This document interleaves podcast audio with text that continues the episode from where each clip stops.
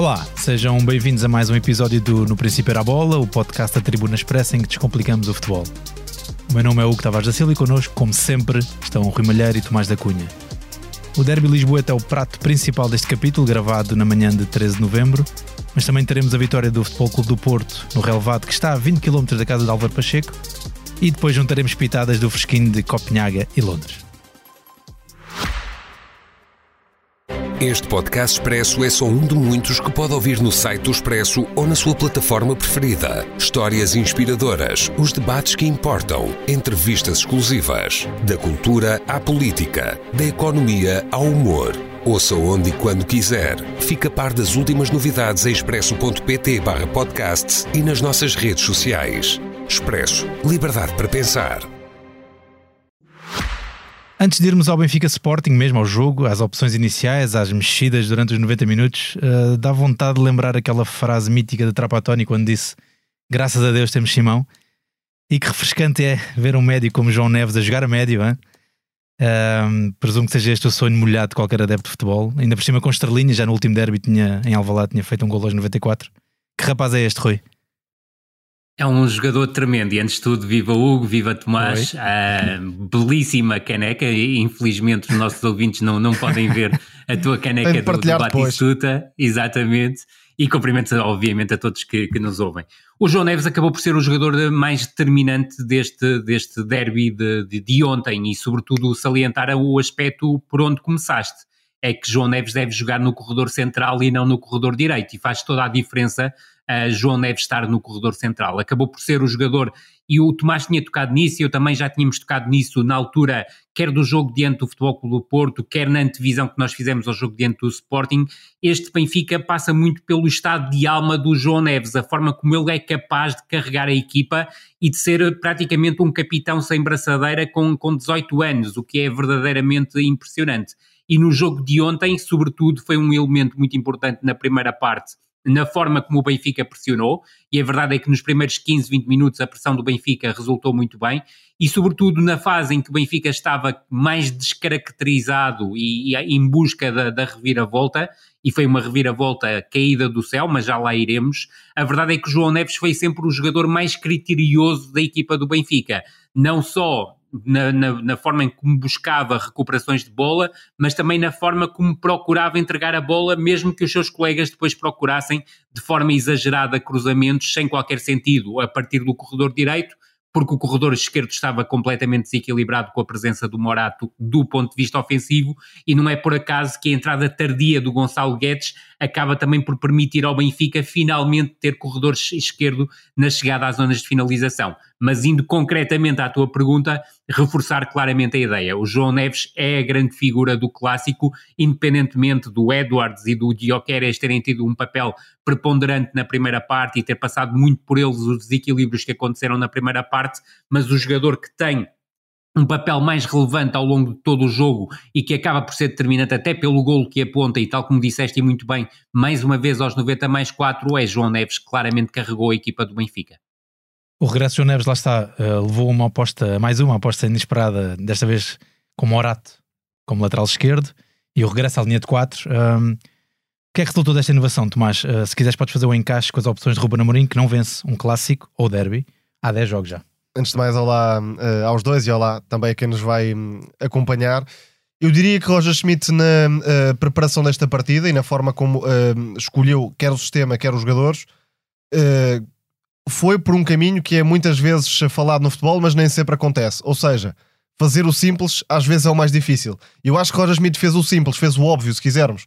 O Benfica só tinha um meio campo possível, João Neves e Florentino, era uh, impensável depois daquilo que uh, aconteceu contra o Porto, em que João Neves foi uh, o motor do Benfica, tirá-lo do meio campo. Voltou ao sistema que é mais confortável para o Benfica também tentou recuperar a equipa da época passada no sentido de pressionar alto e condicionar a construção do Sporting, sobretudo naqueles 20 minutos iniciais em que forçou uh, vários erros, e aí vimos o Benfica a tentar pressionar com três na frente e depois Florentino a sair numa pressão mais alta em comparação com João Neves. E a verdade é que o Benfica, nesses primeiros 15, 20 minutos, de facto esteve por cima e depois criou também algumas oportunidades.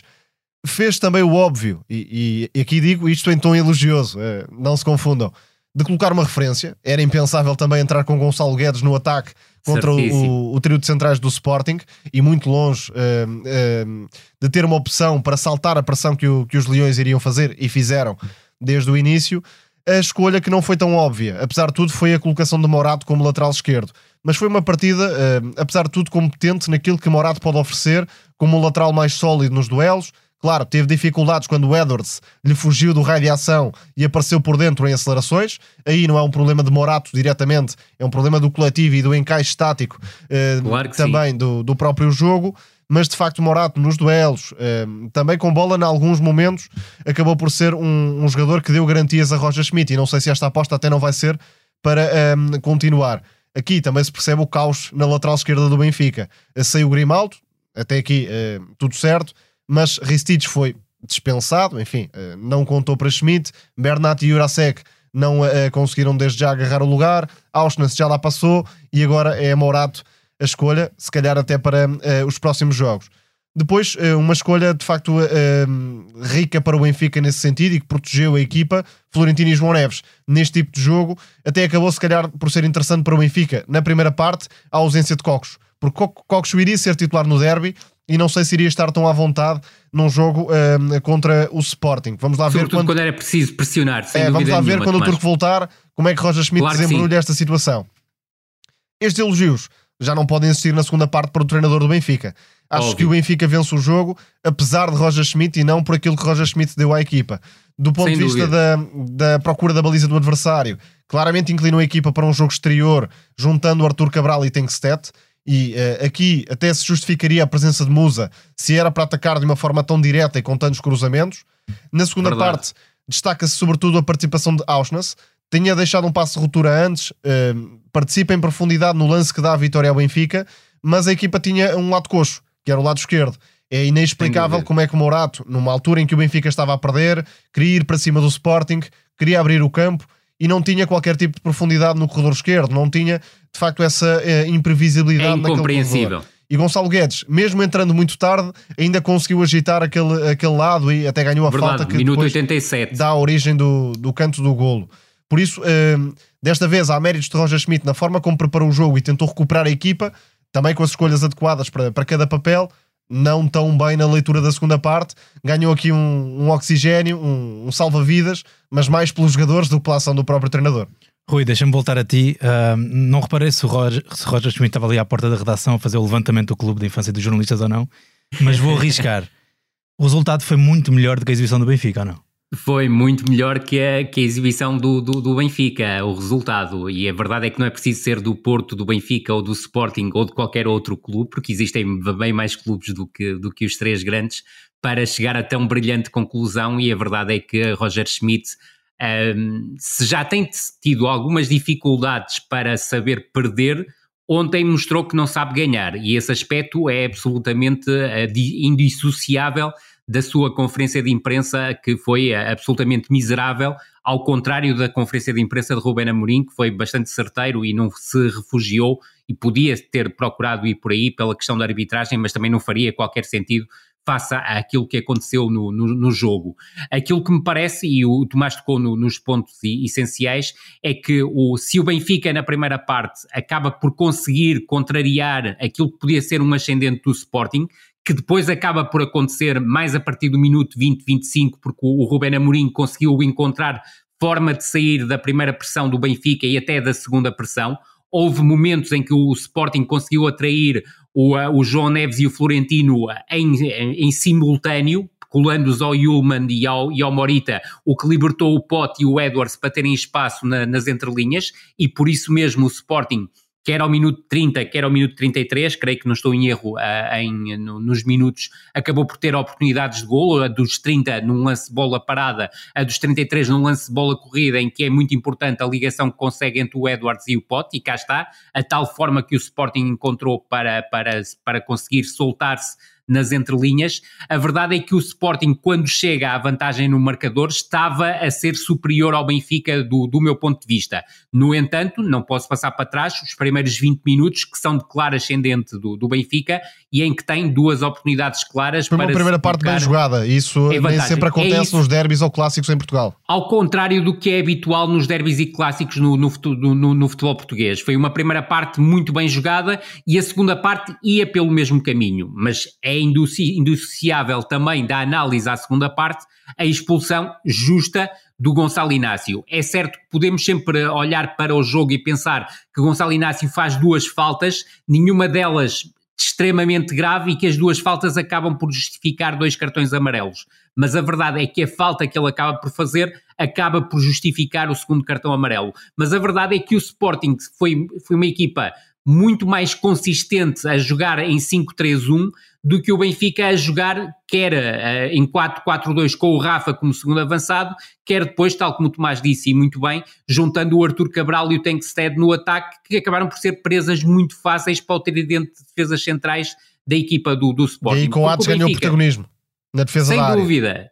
Esteve muito mais confortável do que o Ates. Ah, acredito, tal como o Tomás, que se fosse para fazer e- essa alteração, faria sentido manter o Musa. Aquilo que não faria sentido, do meu ponto de vista, era retardar tanto a saída do João Mário do jogo e a colocação de alguém no corredor esquerdo que oferecesse ao Benfica capacidade para chegar às zonas de finalização, não só pelo corredor direito, mas também pelo corredor esquerdo. Agora, também me parece importante salientar na tal reviravolta, que é uma reviravolta épica do Benfica, não há outra forma de, de a caracter- caracterizar, e tal, e cá está, com muito mais alma e coração do que com cérebro, a verdade é que o Di Maria acaba por surgir contra a corrente, porque esteve 75 minutos praticamente aliado do jogo no último quarto de hora. O Di Maria tem aos 77 minutos a melhor oportunidade do Benfica na segunda parte, que é uma jogada em que ele procura o espaço interior e depois tem uma definição fantástica de fora da área para uma parada difícil do Adam que acaba por ser projetada em direção à barra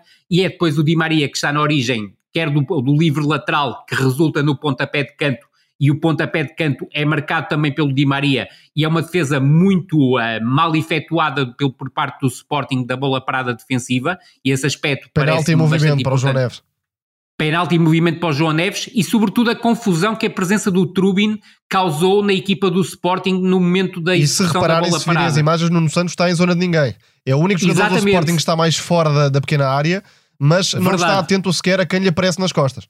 Sem dúvida alguma. E cá está, Morato bem a antecipar-se ao primeiro poste e tal como o Tomás disse e, muito bem, penalti em andamento para o João Neves. E depois, no lance do segundo gol, é novamente Di Maria a arrugar a condução do lance, a ir buscar o espaço interior, muito bem a solicitar o, o Oshens no corredor direito e depois, do meu ponto de vista, má defesa por parte do Sporting da situação A de linha está muito subida para defender aquele A cruzamento. linha está muito subida, é verdade, Tomás. E, e aspecto esperava claramente ser- um, um cruzamento de Maria com o pé esquerdo para a zona do segundo poste e por Certíssimo. isso não tem tempo de ajustar com aquela inversão Verdade. de marcha do. esse, do esse é o aspecto determinante e houve a inteligência por parte de Di Maria também para perceber esse- essa situação. E depois muito bem o Osnes a ligar, ah, obviamente, para o centro da área com o tank set a, a- a definir o lance ah, e não tinha outra forma de, de o definir e acaba por ser o herói mais improvável, se quisermos, do jogo, porque a verdade é, é uma e não, não, não podemos também ah, afastar-nos dessa verdade. É que o tank set não ofereceu nada à equipa do Benfica para além do golo que, que, que apontou no fundo foi uma presa demasiado fácil para a defesa do Sporting. E deixar só esta nota em relação à forma como o Ruben Amorim abordou a, a situação de 10 contra 11. O Sporting re- reorganizou-se muito bem em 5-3-1, inicialmente sem a colocação do terceiro central, ao qual o, o Ruben Amorim nunca poderia deixar de recorrer, porque faz parte do seu ADN futebolístico, mas na altura de fazer substituições nunca procurou fazer uma marcha atrás, ou seja, permitiu sempre ao Sporting ter um canal de saída, ou se quiseres um segundo canal de saída, para além da busca do Jokeres na profundidade.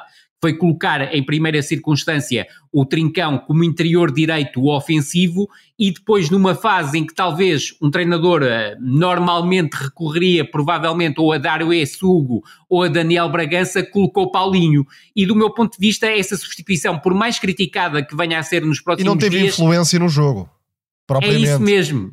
É isso mesmo. Uh, eu creio que acabou por ser a substituição mais inteligente para aquele momento do jogo. Agora, depois as coisas acabaram por correr mal. E também há um nome que eu não posso deixar de, de recorrer, porque a equipa do Sporting passou a defender pior com a sua presença o corredor esquerdo, o seu corredor esquerdo, corredor direito do Benfica. Foi a substituição do Mateus Reis, que estava até ao momento a ser muito consistente do ponto de vista defensivo e até naquela fase em que o Sporting começou a, a partir dos 20 minutos a crescer, a dar a tal solução de saída que permitiu desencaixar a pressão do, do Benfica, mas a verdade é que Nuno Santos entrou muito o mal no jogo. O próprio Santos e... também tem uma tendência de levar algum caos para o jogo. Certíssimo. Por vezes é benéfica para o Sporting, noutras alturas, quando a equipa está num bloco baixo, mais expectante, verdade. mais a tentar segurar o resultado não sei se é e muito se é verdade vantajosa. se o Santos Justo e o Mateus Reis acabaram por acasalar bem e buscar a expressão tão célebre do Jorge Jesus, a verdade é que Santos Justo e Nuno Santos juntos não, não conjugaram tão bem. Ainda que o Sporting tenha tido durante a mesma fase em que defendia em 5-3-1, procurou, quando o Benfica saía a construir desde trás, o 4-4-1, com o Nuno Santos a ser mais médio esquerdo e o Santos Justo a ser defesa esquerdo. E eu creio que nesses momentos houve desajustes por parte da defesa do Sporting e que acabam por estar na origem do 2-1. O Mateus Reis, aliás, fez um excelente jogo na primeira parte Verdade. Muitas vezes recebendo em profundidade no corredor esquerdo, uh, tentando associar-se. O Sporting muitas vezes atraía pela direita e depois conseguia utilizar os médios e, e levar a bola até para, o corredor contrário. Para chegar a bola no corredor esquerdo. Quem virou uh, a partida taticamente depois daqueles 20, 25 minutos difíceis foi Marcos Edwards. Obviamente, Verdade. a receber muitas vezes nas costas do, dos médios do Benfica, a acelerar, criou uma oportunidade para Pote. E esse foi um momento Verdade. também importante na, na, história do jogo. Aliás, Pote e Rafa falharam ocasiões flagrantes na, na primeira Sem metade. dúvida e depois com um, a entrada de Nuno Santos e também com, com a vinda de, de Sanchez para o lado esquerdo, o Sporting teve um, de facto menos controle. Na primeira parte, claro, também há de destacar uh, o papel dos médios. e Yulman e Morita, muitas vezes com um posicionamento mais baixo, uh, a dar a linha de passe e a atrair os médios do Benfica para Isso depois mesmo. filtrarem o passe para um, Pote e, e Marcos Edwards, sobretudo. E, Edwards. E sempre com a disponibilidade tremenda de Iócaras nas desmarcações um, de ruptura em profundidade, a conduzir a bola. Mesmo, faz um jogo tremendo, faz um muito jogo para tremendo, além do golo. Sem oportunidades, a não ser o, o golo, e aí, sendo um grande remate, Trubin também deixa a ideia de poder fazer um pouco melhor na proteção do, do primeiro certo. posto, mas de facto Trubin uh, fez várias defesas importantes também. Foi um jogo dividido nesse sentido, oportunidades para uh, os dois lados. Mais uma vez o Sporting atraído pelo seu bloco baixo. Tem acontecido em vários jogos. Verdade. Em Braga, o Sporting não estava a permitir muitas oportunidades sofreu o gol do empate, num lance enfim, isolado de, de, livre. Contra o Rakov, não estava a permitir oportunidades, volta Certíssimo. a sofrer um golo e aqui na luz a mesma coisa. Um jogo aparentemente controlado, em que o Sporting depois acaba por uh, perder pontos, neste caso perde mesmo o derby. É verdade, e, e, nunca esquecer que o Sporting ao minuto 90 mais 3 tinha 6 pontos de vantagem sobre o Benfica e sobre o futebol E era muito Porto. difícil para Roger Schmidt sair desta situação. Sair dessa situação. E agora tem aqui uh, claramente um, um, novo ânimo para enfrentar os próximos desafios. Verdade, e provavelmente até vai dar férias, não é? É futebol. vocês já falaram do coração e da alma para ganhar este jogo, mas expliquem-me lá, vocês que veem tanta bola, como é que uma equipa com menos uma com menos um jogador, consegue ter mais bola que o adversário sendo do mesmo nível? Ou seja, como é que isto pode acontecer? Porque há uma incompetência clara do modelo de jogo do Benfica, é um modelo de jogo claramente corroído e, sobretudo, uh, aquilo que me parece é que uh, voltou a faltar o tal golpe de, asa ao Roger Schmidt para perceber como jogar de 11 contra 10 e ser superior ao adversário, porque a verdade é que o Benfica não foi superior ao adversário uh, de 11 contra 10. Criou muito pouco, criou sempre de forma previsível, foi uma equipa sem criatividade, sem imprevisibilidade no assalto ao último terço e o Sporting sentiu-se plenamente confortável, tal como Tomás dizia, a equipa, a equipa do, do, do, Sporting, mesmo de 10 contra 11, conseguiu controlar o tipo, tipo, as chegadas do Benfica à zona de finalização. Nunca passou por grandes sobressaltos. E a verdade é que esses sobressaltos só passam a existir a partir do momento em que Nuno Santos entra no jogo. E eu não quero estar aqui a culpabilizar o Nuno Santos como o responsável pela reviravolta, de maneira nenhuma. A reviravolta é feita com alma e coração por parte do Benfica, mas com muito pouco cérebro. O Benfica não teve cérebro para conseguir dar a reviravolta ao encontro e, por exemplo, se quiseres comparar o jogo diante do Futebol Clube do Porto, em que o Benfica, na segunda parte, consegue de 11 contra 10 dar a, a, conseguir a, a, vantagem no marcador. O Benfica, por ter tido a expulsão na primeira parte, ao intervalo, conseguiu o Roger Schmidt, a partir da sua ação, mudar a atitude do Benfica e a forma como encarou o jogo segunda na segunda parte. parte. Exatamente. E Aliás, aqui, os dois jogos com o, o Porto têm um Benfica diferente na segunda parte na segunda parte. E aqui, como a expulsão é aos 49 minutos, aliás, 51 minutos, peço desculpa, o, o Roger Schmidt, a, a, a forma como a, encarou o 11 contra 10 foi a colocar jogadores na área e não era essa a solução pretendida pelo Benfica, pelo menos na forma de os procurar, porque os cruzamentos foram tremendamente previsíveis e há pouco eu e acabei por não referir aquilo que o Tomás tinha dito, o Coates ganhou um protagonismo enorme na, a partir do momento em que o Benfica coloca os, os dois avançados, porque o Coates ganhou todas as bolas uh, ao Arthur Cabral e ao, e ao Tenkstead com uma facilidade tremenda. Acima de tudo, e claro que é uma vitória importantíssima para o Benfica em termos anímicos e para o treinador em particular, mas os casos. É, e o desfecho é épico. Sim, isso, é, claramente, é uma vitória que marca. Um, sem dúvida. Inegavelmente uma equipa. E vamos falar, independentemente de qual for o desfecho do campeonato, mas Sim, vamos relembrar deste, deste, deste derby. Agora, sem dúvida. os casos bicudos, se quisermos, para Roger Schmidt vão continuar lá. Inventou Morado como lateral esquerdo, certo, mas uh, contra as equipas uh, que vão apresentar um bloco baixo, quem é que vai dar profundidade e desequilíbrio naquele corredor? Certíssimo. Será uh, João Mário jogar por dentro com Morato lateral esquerdo? Provavelmente não fará muito sentido. Outra questão é a do meio campo.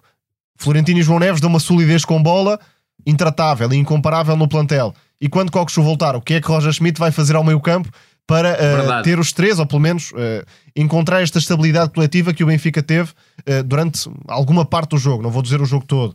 E não te esqueces, esqueces de um pormenor, e, e provavelmente ias referi-lo agora a seguir, que é a questão do Bá ser reintegrado na equipa e o Washington... Para onde é que vai o Washington? Exatamente. Exatamente. Depois a questão João Mário. Uh, João Mário nos, nos, últimos jogos grandes não tem acrescentado uh, quase nada. Aliás, uh, até tem a perda de bola que permite ao Sporting marcar no, no final da primeira parte. Muito bem o esgaio um nesse jogo momento. muito inconsequente de, de João Mário. Rafa, pelo contrário, não é que tenha sido perfeito, mas está, está em vários momentos importantes do jogo. Criou as oportunidades do Benfica na primeira parte, força a expulsão do Gonçalo Inácio, portanto foi um Rafa a dizer presente nesta partida. Depois a gestão de Di Maria que continua a deixar muita curiosidade. É verdade que Di Maria tem isto, de um momento para o outro, entra no jogo, muda completamente a favor do Benfica, mas foram 75 minutos, não é regulares, é inexistentes de Di Maria. Inexistentes, tudo mal, verdade. Uh, e depois não é um jogador que acrescente uh, sem bola. Portanto, há aqui e, e se quiseres, Tomás, não sei se para comigo... Schmidt gerir e tentar encontrar de facto um caminho viável para o Benfica.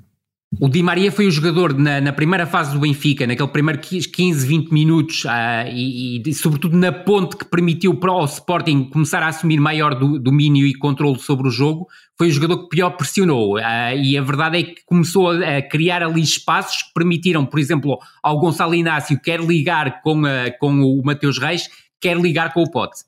Eu ia-vos perguntar precisamente sobre o Di Maria, até porque Lembro-me do jogo da Supertaça em que o Zaidu teve uma primeira parte muito à vontadinha. Sem dúvida. E essa é a questão, é, não, não corre o risco de ser um jogador de highlights, ou seja, só aqui e ali dá uns toques maravilhosos porque ele é um gênio mas depois durante o jogo pode-se converter ali num problema e quanto mais, dificu Sim, mais ele, dificuldade mas há... a, questão, a questão é mesmo essa, é que não vais poder esperar muito Di Maria do ponto de vista defensivo, não vais poder esperar que o Di Maria seja um, um ala que vá acompanhar o lateral adversário, bem pelo contrário, agora tu não podes é, esperar que o Di Maria seja tão intermitente ou inexistente, e eu, eu sublinho a palavra que o Tomás utilizou, o inexistente, nos primeiros 75 minutos do jogo, ele tem que ter uma participação muito ativa na, na no, no sobretudo na ligação entre criação e finalização e em alguns momentos também na finalização. E a verdade é que o Di Maria esteve completamente aguiado do jogo mérito do Mateus Reis, mérito do Gonçalo Inácio na forma como conjugaram durante a primeira parte a falta de espaço para o Di Maria aparecer e depois na segunda parte também mérito por parte do Mateus Reis e do Santos Juste a não deixarem o, o, o, o Di Maria aparecer. Agora, a partir do momento em que a dupla no, do corredor esquerdo foi Nuno Santos e, e Santos Just, a verdade é que o Di Maria conseguiu aparecer no jogo numa fase em que seria menos expectável que ele aparecesse, ou seja, numa fase em que já estaria tolhido pelo cansaço. Mas a verdade fresco, é que o cérebro, muito fresco mesmo. o cérebro estava fresco.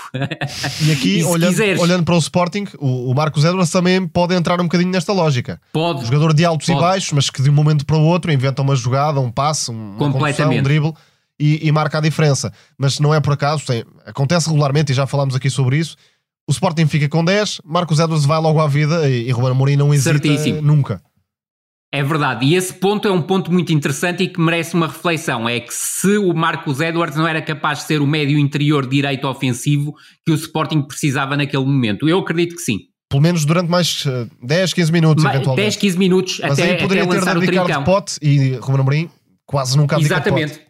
Eu, eu sou-te sincero, eu esperava que o jogador a ser, a ser sacrificado fosse o Pote naquela, naquela altura da, da expulsão, não porque o Pote estivesse a fazer um mau jogo, não estava a fazer um mau jogo, mas estava num nível exibicional bem inferior ao Edwards, nomeadamente no ataque às disso, entrelinhas. Na forma como conduz e guarda a bola, a Marcos Edwards podia dar algum oxigênio no meio Sem campo dúvida ofensivo. alguma. Mas sem dúvida ainda alguma. assim entende-se que queira ter um médio mais natural, que é Pote, naquela fase Não do jogo. e, esquecendo, portanto, Tomás, e esse é um ponto essencial, o Edwards está nos dois momentos principais do Sporting com bola na chegada, em bola corrida, na chegada às zonas de finalização na primeira parte. O passe para o Pote e toda a jogada que, que envolve a chegada do Pote à zona de finalização, a tentativa de finalização de primeira, que é uma boa tentativa de finalização do Pote, ótima intervenção do Turbin, e depois todo o lance que está na origem do, do gol inaugural do Sporting, porque a verdade é que o Gaio consegue antecipar-se ao João Mário, e eu ainda queria fazer só uma referência ao, ao João Mário, que é um jogador que eu gosto muito, mas a verdade é que em termos de ritmo, ele já não consegue apanhar este ritmo de jogo.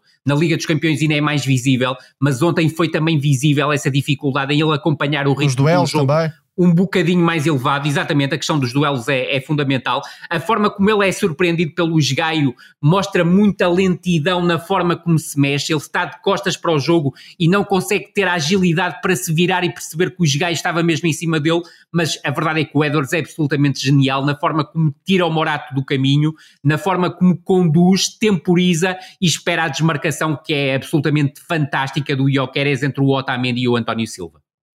Bom, fechamos por aqui o derby. Uh, vamos agora ao Vitória Porto, no Dom Henriques, tal estádio que, segundo Sérgio Conceição, está a 20 km da casa de Álvaro Pacheco. Ou seja, Conceição, Decisão de Sérgio Conceição, não é? Conceição quis mostrar que sabia tudo sobre o adversário. Uh, Exatamente. O que é certo é que no início do campeonato apontava-se ao quão meritório era o Porto ganhar jogos jogando tão pouco e que a partir daí só se podia melhorar. Mas uh, os pontos continuam a aparecer e os problemas mantêm-se. Mas os problemas mantêm-se, claro. O que é que se passa, Verdade. Rui?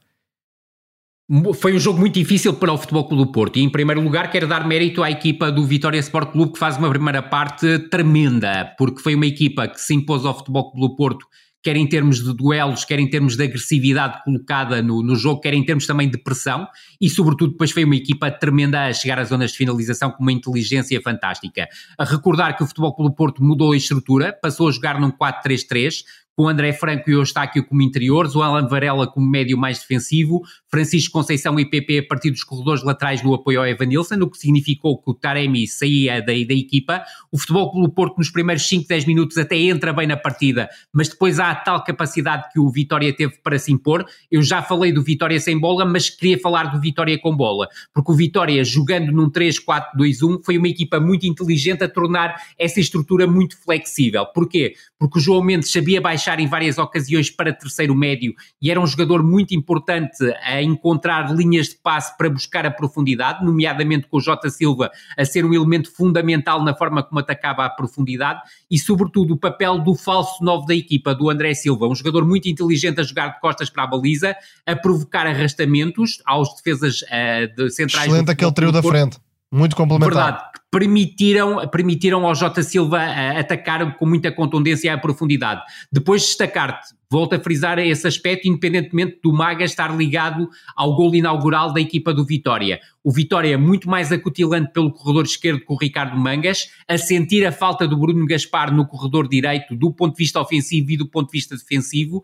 É certo que o Maga está na origem do, do gol inaugural da, da equipa do, do Vitória, mas não consegue atingir do ponto de vista de nível exibicional aquilo que o Bruno Gaspar, este melhor versão do Bruno Gaspar, oferece do ponto de vista ofensivo à equipa do Vitória. Mesmo assim, uma exibição do ponto de vista ofensivo muito aceitável do, do, do, Maga, e a verdade é que o, que o Vitória falha a grande penalidade, grande defesa do, do Diogo Costa, mas o André Silva faz o gol na recarga e depois tem quatro oportunidades para fazer o 2-0 e é Diogo Costa com uma atuação verdadeiramente superlativa que consegue segurar o Futebol Clube do Porto no jogo. E a verdade é que nós víamos um Sérgio Conceição absolutamente furibundo no banco, a preparar uma revolução para a segunda parte, e na pior fase do Futebol do Porto no jogo, Francisco Conceição acaba por conseguir tirar o coelho da cartola, que é aquele cruzamento cirúrgico para o Zaidu, e a forma como o Zaidu, que estava a ser o pior em campo até aquele momento, consegue finalizar o lance impondo-se ao Maga e cá está as tais dificuldades do Maga do ponto de vista defensivo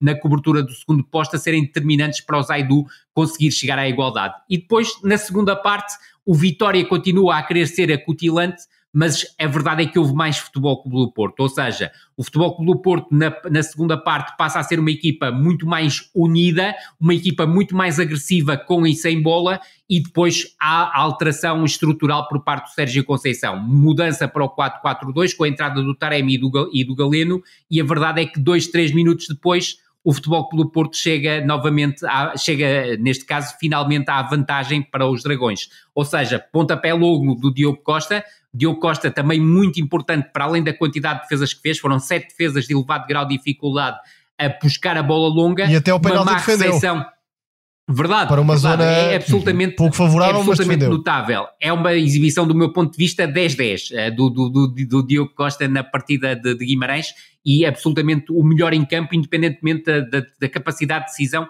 que o Francisco Conceição teve má recepção do, do, Tomás Ribeiro, a bola a ir ao encontro do Evanilson no corredor central e depois a sagacidade do Evanilson, que não é só um finalizador, quer eu, quer o Tomás, já falamos aqui várias vezes nesse aspecto, é também um jogador muito sagaz a ligar, a encontrar o Francisco Conceição no espaço e depois o Francisco Conceição a fazer o 2-1. A partir daí, um Vitória que procurou de forma desabrida o 2-2 e, e a grande muralha para o Vitória chegar ao 2-2 foi a capacidade que o Diogo Costa teve para fazer novamente a diferença, independente do Futebol Clube do Porto estar melhor organizado do ponto de vista defensivo, mas recordo que o Futebol Clube do Porto acaba o jogo praticamente a defender em 4-1-4-1 com o recurso ao Grujic para robustecer a zona intermediária e um Futebol Clube do Porto que procurou fazer o 3-1 através de um contra-ataque, esteve perto de o fazer, mas a verdade é que o, o, resultado é castigador para a equipa do Vitória, mas acaba por ser uma reviravolta cirúrgica da equipa do Futebol Clube do Porto, muito assente na grande exibição, numa exibição enorme, absolutamente superlativa do Diogo Costa. Era aí que eu ia precisamente, um, já não é a primeira vez que acontece dele ser o melhor em campo. Não e, eu, isto faz lembrar um bocadinho aquela, aquele mito do Atlético Madrid defender muito bem e o Oblak ser muitas vezes o melhor em campo. É isso mesmo. E, e, e, não deixa de ser curioso que ontem o Atlético Madrid esteve a perder por 1 a 0 e, eh, e, o, e o Oblak nega o 2-0 e é o momento-chave para desenhar a reviravolta do Atlético Madrid. Precisamente. E queria perguntar-te, mas se há, se há, um, se há um deliberado problema defensivo no Porto? Também há. Um, aliás, já vimos o Porto muitas vezes com dificuldades criativas, esse tem sido o principal problema nos últimos tempos. Criativas uh, e de concretização também. Não foi Sem propriamente dúvida. o caso neste jogo, o Porto até foi bastante eficaz, eficaz. a operar a, a reviravolta, mas uh, não me recordo, uh, assim de cabeça, de um jogo em que o Porto tenha tido tanta incapacidade tática como naquela primeira parte. Uh, a forma como o Porto compete está assente em duas individualidades e a forma como o Porto vira o jogo, mais do que competir. Diogo Costa na baliza e um, também Francisco Conceição, que por muito que possa decidir mal por vezes, por muito que possa agarrar-se à bola por vezes, é também o único jogador do Porto neste momento capaz Verdade. de inventar lances de gênio que, que, mudam a história de Sem um jogo. Sem dúvida. E por isso, uh, creio que neste o momento... O PP fica a meio caminho é, e o Galeno falta-lhe cérebro. Completamente. Sem dúvida nenhuma. Por isso, uh, neste momento, para o jogo que o Porto pratica, é imprescindível ter Francisco Conceição em campo Verdade. E, com este protagonismo. Sobre os problemas defensivos, o, o, Vitória teve sempre muita facilidade na circulação de bola e aqui destaco novamente também o, o Dani Silva, que é um médio que tem, tem vindo em crescendo desde a época passada, funciona como placa giratória, sabe encontrar os avançados, é um jogador que de facto uh, se afirmou uh, desde a última temporada. E depois da complementaridade do trio da frente, que uh, destruiu a defesa do Porto. Muitas vezes o André Silva baixar para segurar a bola e, e esperar pela equipa, depois, um João Mendes que funciona como um terceiro médio, baixando na meia esquerda e lançando a velocidade de Jota, que tem de facto umas desmarcações muito agressivas Tremendo. no centro-direita. E aí surgiu novamente o, o problema do centro-esquerdo da defesa do Porto com David Carmo e, e, Zaidu. e Zaidu. Zaidu. fez um jogo inclassificável, apesar do golo, e David Carmo Sim. mantém o registro. É um jogador que não consegue propriamente controlar bolas nas costas, tem faltas que não lembram ao diabo é muito difícil por Mais vezes entender as abordagens de David Carmo, a, a roçar mesmo a agressividade extrema. Isto, obviamente, acaba por uh, levar também e mostrar, acima de tudo, uma intranquilidade Uh, e falta de confiança de, de David Carmo. E é um elemento desestabilizador para a organização para a própria equipa. do Porto. É verdade. Exatamente. E, e, o Vitória de facto produziu futebol para chegar ao, ao intervalo, se calhar com 3-0, que fosse, não uh, houvesse Diogo Costa e se calhar a história do jogo até poderia ter ficado resolvida ao intervalo. Mas de facto é um jogador que uh, ganha jogos. É a chamada história do guarda-redes ganha jogos. Foi o jogo de Diogo verdade. Costa e o jogo de Francisco Conceição não creio que a aposta tática de Conceição, o, o pai, o Sérgio Conceição, tenha resultado, mas de facto a, a superior qualidade individual do Porto acabou por uh, aguentar a equipa num jogo difícil. E é desta que, que Conceição Filho convenceu Conceição Pai? Uh... Tem que ser, tem que ser. E o, e o, Francisco não pode ser prejudicado por ser filho do Sérgio Conceição. Eu creio que isso já aconteceu há, há dois anos, há duas épocas, uh, em que ele foi bastante prejudicado por ser filho do, do, do treinador, porque dá a ideia de um, de um favorecimento mas não pode, exatamente, não pode, não pode haver um castigo uhum. por ser filho do, do, do, treinador. Vamos ver é como é que enquadra completamente... PP e Galeno. Volto a dizer que PP Certíssimo. está muito longe do nível que, uh, de que o Porto precisava verdade. e que o jogador já mostrou. E chega esta mas não deixa de ser curioso, é curioso. Verdade, não deixa de ser curioso que o PP acabou por ser transformado em lateral esquerdo e eu não sei se não poderá ser no futuro o lateral esquerdo Uma forma de encaixar Porto, as mantendo peças Exatamente, de forma a encaixar as peças. João Mário como lateral direito, PP como lateral esquerdo, Francisco Conceição a partir da direita e o Galeno a partir da esquerda. Muito bem, seguimos em frente. Na Revianga, uma rúbrica com alma de garrincha, estacionamos a nossa nave espacial no António Coimbra da Mota. O Estoril venceu o Casa Pia por 4-0, levando até à saída de Felipe Martins, o treinador. Uh, o, que é, o, que está a acontecer era uma questão de tempo. Uh, queria perguntar-vos, Rui, começa tu, se quiseres, uh, onde é que pode chegar esta gente que se exibe com uma farda a Brasil? Sim, exibe uma farda a Brasil e por vezes um futebol a cheirar a, a Brasil de 82, que passe, obviamente, a estar a entrar em terreno o sagrado. é ali um misto de rival com Ronaldinho. Verdade, Nada exatamente. esta afirmação. Rui, Nada um, Não, não, Rui, não, um não, spoiler, de maneira nenhuma. Um spoiler, de maneira nenhuma. um spoiler na tribuna esta semana traz uma entrevista a um jogador desse Brasil de 82. Mas pronto, seguimos. Traz, exatamente. E vale a pena, e, va, e, va, e vale a pena, e vale a pena ler.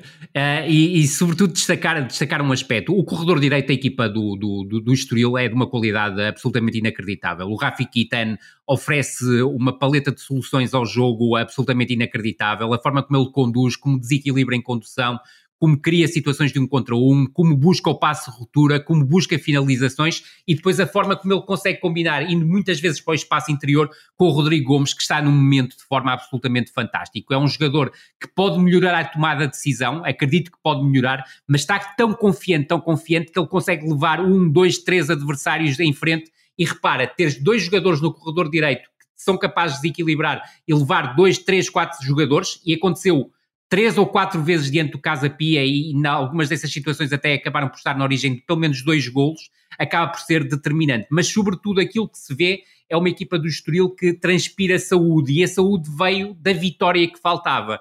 Porque esta equipa já jogava bem. É inegável que esta equipa já jogava bem e já jogava bem com o Álvaro Pacheco. Porque no fundo o Vasco Seabra aproveitou a e última perdeu pontos versão, várias vezes nos descontos com alguma infelicidade. Sem dúvida, Enfim, futebol. sem dúvida nenhuma. E o Vasco Seabra aproveitou a última versão do, do, do Álvaro Pacheco uh, no, no Estoril. E a verdade é que conseguiu, sem dúvida nenhuma, alimentar uma equipa que, do meu ponto de vista, está mais forte na zona central do meio campo quando junta o Jordan Oldsgrove com o Mateus Fernandes, estão os dois claramente umbilicalmente ligados à forma como este Estoril joga bem. Uh, depois, salientar-te que no corredor esquerdo o Tiago Araújo tem ganho influência nos últimos jogos. É certo que pode melhorar ainda a tomada de decisão, mas é um jogador muito importante e, sobretudo, parece-me que houve um passo em frente na equipa do Estoril, que foi a colocação do João Marques como médio, se quisermos, uh, o terceiro avançado, ah, Pedro o terceiro Gonçalves, médio é? desta equipa. Exatamente. É a comparação um mais natural. Papel, exatamente. E um papel um bocado de João Mendes, se quiseres, na equipa do, do Vitória, ainda que seja mais acutilante na chegada às zonas de finalização, o João Marques, e não tanto um jogador de pensamento de jogo, mas aí há Mateus Fernandes e há Jordan Oldsgrove, e sobretudo é a capacidade que esta equipa tem para juntar Alejandro Marquês em determinadas fases do jogo, que é absolutamente preponderante, com aquela entrega esdrúxula e forma de discutir o jogo e os duelos do Casa Cassiano. melhor do que Cassiano. Cassiano é um jogador mais Exatamente. posicional e diária. Sem dúvida alguma. E deixar aqui também a nota que a equipa melhorou a consistência defensiva com a linha defensiva a 5. os centrais estão mais consistentes nesta tripla. Agora, há aqui um problema nesta equipa: é que quando faltaram destes centrais, Eric Cabaco e, e o Mangalá estão lesionados e muito provavelmente Morne Diay terá que ser adaptado à zona central da defesa. E isso pode causar alguns problemas em termos de organização defensiva à equipa do Estoril. E depois deixar-te aqui, o meu único ponto negativo a esta equipa do Estoril é a incapacidade que o Heriberto tem para acrescentar algo a esta equipa. Do meu ponto de vista, quando ele era titular, estava a ser um problema para a equipa do Estoril. É certo que ela tem velocidade para entregar ao jogo, mas toma muitas más decisões. E a verdade é que, mesmo neste jogo diante do Casa Pia, com o adversário claramente em dificuldades, o Heriberto entra no jogo e toma uma quantidade absurda de decisões que acabam por prejudicar a forma como a equipa estava a chegar e muito bem a zona de finalização. E a verdade é que o João Marques, neste momento, tem que ser titular indiscutível nesta equipa do Estoril. Mais duas notas nesta revienga, peço-vos um futebol mais rápido agora. Tomás, Certíssimo, chamaste nada, chamaste Kanté de, do São Luís a Fabrício Isidoro e ele tratou de meter uma, um gol ao, ao Boa Vista aos 92 minutos, engataram a terceira vitória seguida, não está nada mal para não este diferença. Nada, e é uma equipa que conseguindo também vencer fora do São Luís, eh, cuidado, pode fazer uma temporada de facto mais tranquila do que se calhar a maioria das pessoas esperava. O Boa Vista vai em queda livre, enfim, era expectável que acontecesse, tendo em conta a fragilidade do plantel e, e o início espetacular de temporada que os achadrezados acabaram por fazer.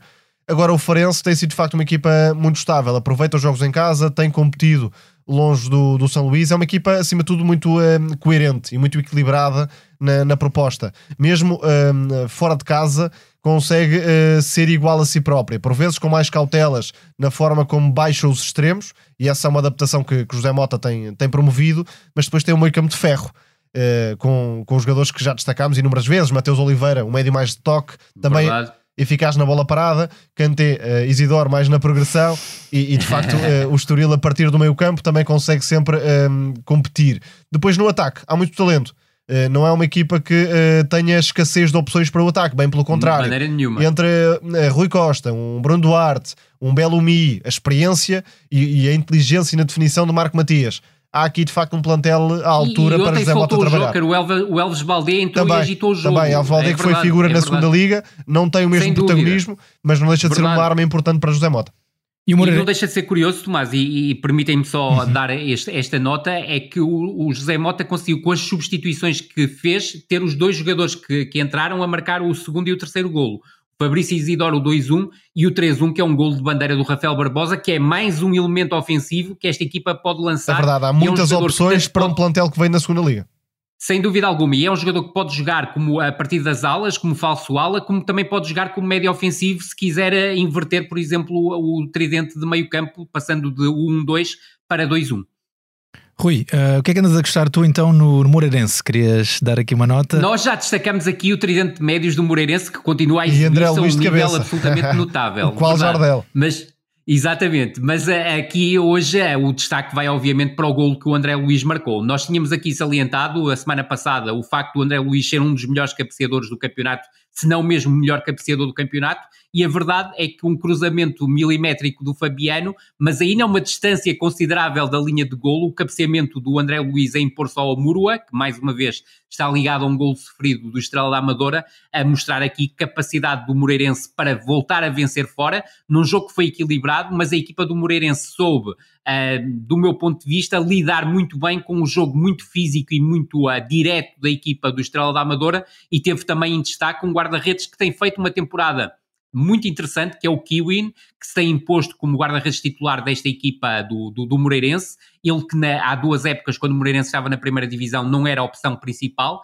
era mais o Mateus Spazinato, uh, e que esta temporada, depois de uma boa temporada na segunda liga, tem sido o guarda-redes claramente a marcar também aqui diferenças numa defesa que, tal como o Tomás e eu já tínhamos dito em, em edições anteriores, melhorou com a experiência que o Marcelo e o Maracás dão ao centro, ao centro, uh, ao eixo central do setor defensivo.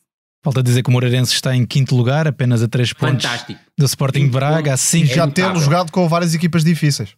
Sim, sim. Assim e a próxima, a próxima jornada é Moreirense Benfica, completa o ciclo dos quatro principais. Muito bem, Clubes. estão a 5 do Porto e a 8 de Benfica e Sporting. Seguimos em frente na Totti ou Totti, vamos para o lado mais francescano desta rúbrica, creio.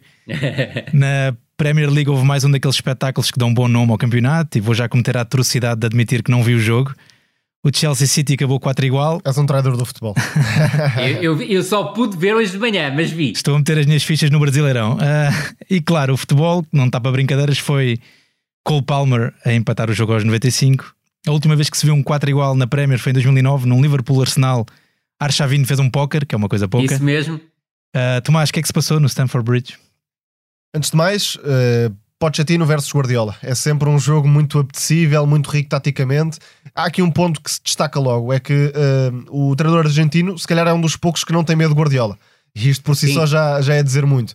O Chelsea é nunca se encolheu em nenhum momento do jogo. Estando a perder, estando a ganhar, estando a empatar, foi sempre à procura de algo mais e tentando perturbar o jogo do, do Man City e de chegar a, ao outro lado do campo, que por si só já é destacável, tendo em conta que estamos a falar do Chelsea em franco crescimento e em recuperação de não só da, da qualidade futebolística, mas da própria identidade enquanto clube. Contra um City, que é aquela equipa que, que todos conhecemos e que dispensa apresentações no, no que diz respeito à qualidade e à, e à consistência exibicional. O Chelsea, uh, que Pochettino está a construir, é, é espetacular na forma como entende as próprias limitações. Não é uma equipa que neste momento se sinta confortável para trabalhar muito a jogada no próprio meio campo, quer sobretudo saltar a pressão e acelerar para beneficiar os jogadores da frente. Tem também o meio campo um, que faz um trabalho notável na pressão. Conor Gallagher aqui entra muito bem.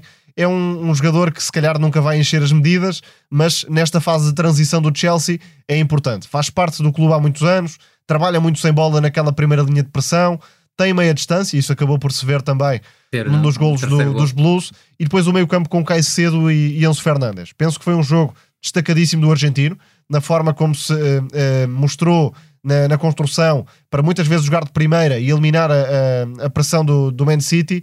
Um lado direito fantástico com James, que é um dos melhores laterais, uh, estando saudável, de facto mostra toda a qualidade, quer em zonas de construção, quer na chegada ao último terço.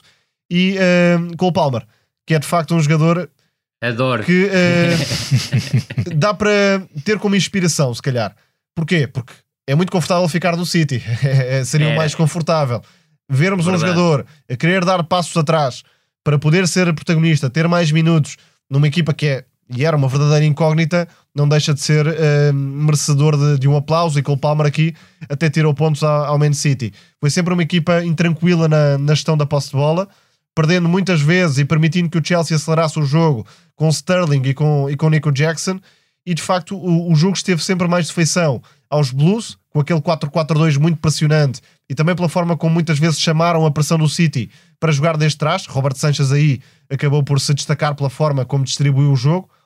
E a equipa que até mereceria mais ganhar seria mesmo o Chelsea. Só que o, o, o City é muito mais eficaz no aproveitamento de oportunidades e ali naquela segunda parte, um bocadinho mais caótica, teve também situações de campo aberto que conseguiu uh, de facto concretizar e o Chelsea criando até mais oportunidades ou, ou quase oportunidades não é uma equipa tão fria e acho que esse é o desafio para os próximos tempos.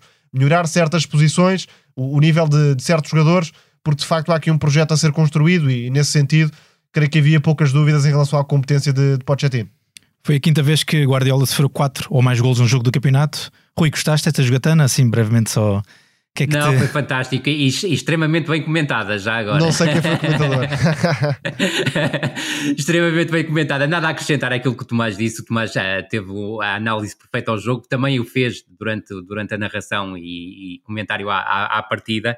Uh, salientar que uh, eu concordo com, concordo com o Tomás, eu creio que o Pochettino é provavelmente o, o treinador que menos teme o, o, o, Pep Guardiola. E mesmo na altura em que, em que fez as alterações, e é uma altura crucial do jogo, porque eu creio que é o único momento em que o Manchester City está quase a conseguir a vantagem por dois golos. A entrada do Mudrich acabou por também trazer algo novo a esta equipa do, do, do Chelsea. E não é por acaso que o 3-3 acaba por surgir num lance em que o Gallagher vai buscar o Mudrich no corredor esquerdo e que depois o Mudrich devolve ao Gallagher no corredor central e creio que esse aspecto foi fundamental. E, sobretudo, é, é salientar isso. Eu creio que esta equipa tem todas as condições para crescer com, com o Pochettino uh, e vai crescer seguramente com o Pochettino e vai lutar por outro tipo de, de, de lugares e não por lugares tão baixos como está a ocupar.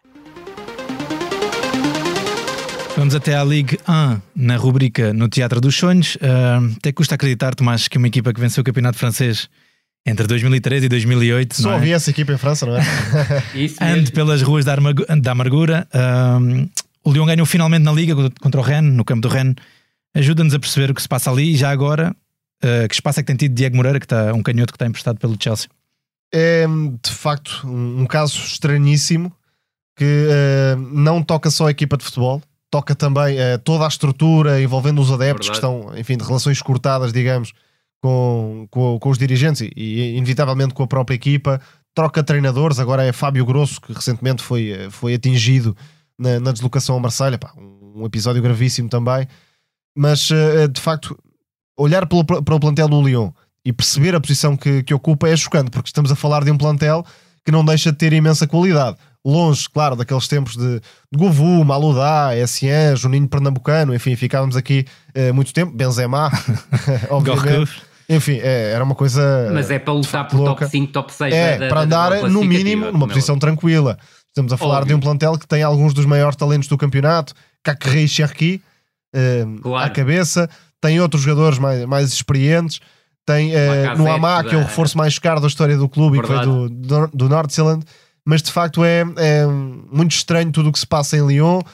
John Texer comprou o clube e eh, instaurou-se ali um conflito entre eh, Jean-Michel Olazo, o histórico presidente do clube, e a figura de, de John Textor, eh, que tem outros clubes, o Palace e o Botafogo também. É, um regime de, de multipropriedade, mas de facto, se nós quiséssemos encontrar razões futebolísticas e, e- e com alguma naturalidade para explicar, não conseguíamos. É de facto um, um caos em forma de clube nesta altura, com todo o peso histórico que tem, porque estamos a falar de, de uma equipa que foi dominadora e que deu muitos jogadores para o topo do futebol europeu ali na primeira década do século. Sim, e a verdade é que com a vitória de ontem não saiu do último lugar e apenas tem 7 Primeira pontos. vitória Isso é contra o importante, que é jogou com, vitória. com 10 o jogo todo e também Exatamente, é uma vitória. exatamente. É, muito convém também salientar isso, é que o Rennes jogou eh, com, com 10 desde o minuto 5, portanto, eh, e mesmo assim não foi uma vitória fácil para a equipa do Lyon. Eh, o Rennes também teve oportunidades para se colocar em vantagem e depois para conseguir a igualdade.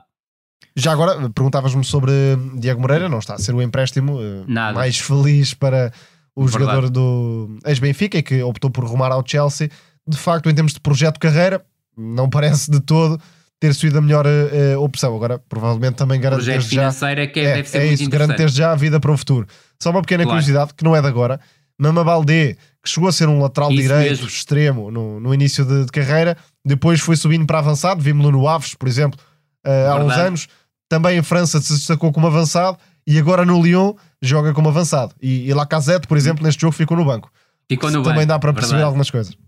É verdade. Finalmente. Aliás, a dupla de ataque foi o, eh, o, o, o Mama Baldé com o Nuama, mas é que o Nuama ainda não, ainda não está no, no, no Porto. Todo, mas é um jogador com muito potencial. Jefinho é outro que Sem dúvida, que também ficou no banco. apetite. Também ficou no banco. o, um verdade. saltou do Botafogo para, para este Lyon. Ou seja, há aqui uma série de bons jogadores, mas equipa não há. Não, e tu destacaste aqueles que para mim são os dois melhores, o Cacré e o, e o Cherki, são jogadores de um, de um nível recentemente, eh, Cherki muito fez alto. um europeu de sub-21 eh, espetacular. Fantástico, fantástico, O fantástico. Lyon vendeu Barcola para o PSG por, por muito dinheiro, só que depois, de facto, a equipa coletivamente eh, está à deriva. E Fábio Grosso Ah, também e, não parece ser o curiosamente, também há, homem há um jogador que tem sido, se calhar, o mais estável por cima, que é o Tolisso, que, que do meu ponto de vista tem feito Tolisso uma, e uma boa Lacazette, dois dos mais experientes. Isso mesmo, sem dúvida.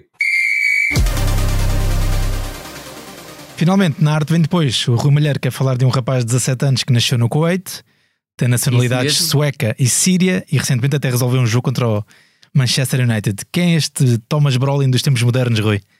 Verdade, e tem o cheirinho a Thomas Brolin, né? ainda que seja, que seja canhoto, mas sai parte muito bem do, do corredor direito para o, para o corredor central. É um jogador muito interessante. Repara que em 24 jogos esta temporada, é, e porque tem feito várias competições, e, a, e, a, e o Copenhaga vem da, das pré-eliminatórias da Liga dos Campeões e ele tem jogado, marcou 11 golos, o que significa que, tendo 1262 minutos de utilização, ele marca um golo a cada 115 minutos. Para um menino de 17 anos curiosamente vai completar depois da manhã 18 anos, é absolutamente brutal. Sobretudo salientar um aspecto, é tremendo a fazer diagonais da direita para o meio, é canhoto preferencial, mas também sabe executar com, com o pé direito. É um jogador muito desequilibrador, capaz de aliar velocidade, aceleração, agilidade, com muita criatividade e com muita imprevisibilidade, porque é um jogador muito dotado do ponto de vista técnico, bom primeiro toque, capacidade para criar desequilíbrios num contra um e, sobretudo, eu creio que ele pode melhorar a nível do passe e do cruzamento, apesar de ter qualidade nesses aspectos, mas é um bom definidor através do remate, tem uma facilidade espantosa para buscar a baliza adversária e é um jogador que vale a pena acompanhar Uh, e sobretudo ficou conhecido por ter marcado o gol do 4-3 na espetacular vitória do É a primeira grande aparição de, de Bargi no, no mais alto Exatamente. nível. Este Copenhaga nos últimos tempos tem revelado imensos jogadores de, de talento. Oscar, e há mais para revelar. Oscar, é mais um para, Sem para seguir o avançado que eh, nas pré-eliminatórias da, da Champions, por exemplo, fez uma, uma super exibição contra a equipa do pai, isso ficou eh, na retina. Sem dúvida. E claro, é inevitável pensar eh, em Copenhaga com o Diogo Gonçalves. Neste momento é um dos Isso melhores mesmo. jogadores do futebol dinamarquês, marca muitos golos, na bola parada, mas não só. De facto, encontrou uma zona de conforto. À semelhança do que tivemos com o Zeca, um jogador que também fez carreira no, no Copenhaga. mesmo. Se calhar Diogo Gonçalves vai ficar ali uns tempinhos, porque de facto é uma estrela neste Copenhaga. Nórdicos, também convém destacar o, o título do Malmo na última jornada, um, um jogo épico com o Elfsborg, que tinha 3 pontos de vantagem, perdeu com o Malmo na última jornada e o Malmo foi campeão eh, pela E diferença de grande gols. festa. Festa louca. E já agora, só para rematar, e também tu concordarás comigo, Tomás, provavelmente nas próximas semanas iremos falar mais do, do Mundial Sub-17. Tem, Sim, foi já uma primeira começou. jornada. Exatamente, foi uma primeira jornada interessantíssima. Hoje já, se- já se começou a disputar a, a segunda jornada e a primeira jornada traz vários talentos muito interessantes, nomeadamente talentos africanos de, de- de grandíssima qualidade. Mali, mas Senegal. as seleções que mais, me- exatamente, as seleções que mais me impressionaram do ponto de vista da qualidade de jogo foram a França e a Alemanha. E fica por aqui mais um episódio do No Princípio Era a Bola. Rui e Tomás, muito obrigado. A sonoplastia deste episódio foi de João Martins. A Liga Portuguesa agora vai parar duas semanas. Até lá haverá a seleção Taça de Portugal e Liga dos Campeões. Da nossa parte, para a semana a mais, um abraço. Grande abraço a todos. Abraço.